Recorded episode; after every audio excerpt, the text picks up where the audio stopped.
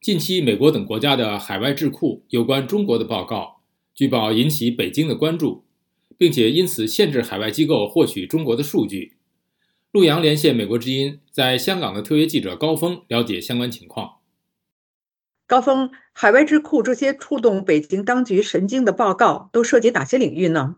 陆洋，嗯，其实西方的智库和研究机构啊，一直以来是难以和中国的企业和政府部门直接的接触，嗯，再加上中国当局决策的过程不够透明，所以呢，互联网呢是他们获取所需要的资讯的一个很主要的渠道。华尔街日报啊引述消息人士表示啊，近期有海外的智库基于公开资讯。发表了报告，触及到军民融合等中国眼里的敏感领域。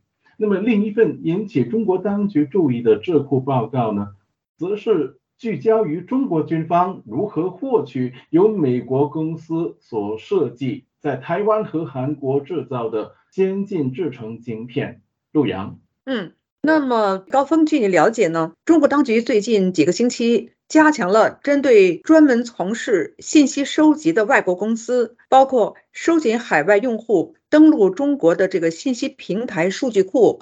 那么到目前有哪些个中国主要数据库的这个海外用户受到了影响呢？高峰，陆阳，啊，中国主要的数据库之一，也就是位于上海的万德数据，近期呢已经不再向海外的客户提供资料了。啊，中国国家网信办也在今年三月通知相关的数据供应商，限制海外用户获取敏感资料，包括专利和各项的统计数据。而号称中国最大学术知识网站的中国知网，也随即通知外国的大学和其他的研究机构，提醒他们对知网数据库的访问将会受到限制。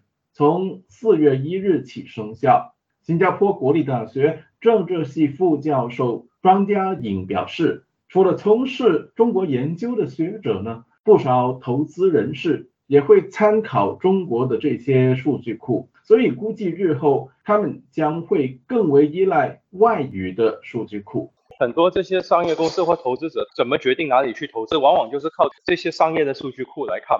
呃，依赖外国数据，或许这样子会会带来某一方面的偏向，因为那个资讯少，所以呃更容易产生误解，更容易有误判。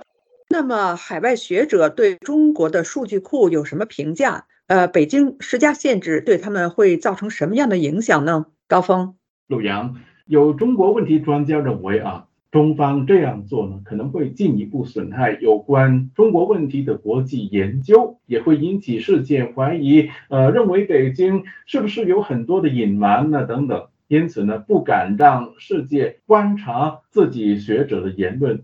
那么这样呢，将进一步损害外界对中国的信任，损害中国的声誉。悉尼科技大学中国学副教授冯崇义却认为。其实中国的数据库呃设限呢，对于海外机构来说，当然肯定会有影响，但是未必有想象中那么严重。尤其是故意造假的风气，在中国仍然是相当的普遍。他说，文化大革命十年，那中国坑害人权的事情多严重？任何一个人写过中国当时对人权的审判吗？根本没有。五十年代。他们搞那个土改，杀那么多地主富农，你你看到写这个东西吗？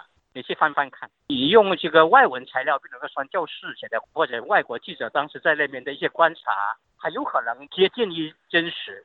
有分析则认为，限制海外访问中国的数据库，会招致西方的对等限制，从而影响到中国的科技、经济等各方面自身的进步。陆阳。谢谢陆阳与美国之音香港特约记者高峰的连线报道。警惕美国智库，北京限制海外机构获取中国数据。了解更多新闻内容，请登录美国之音 VOA Chinese 点 com。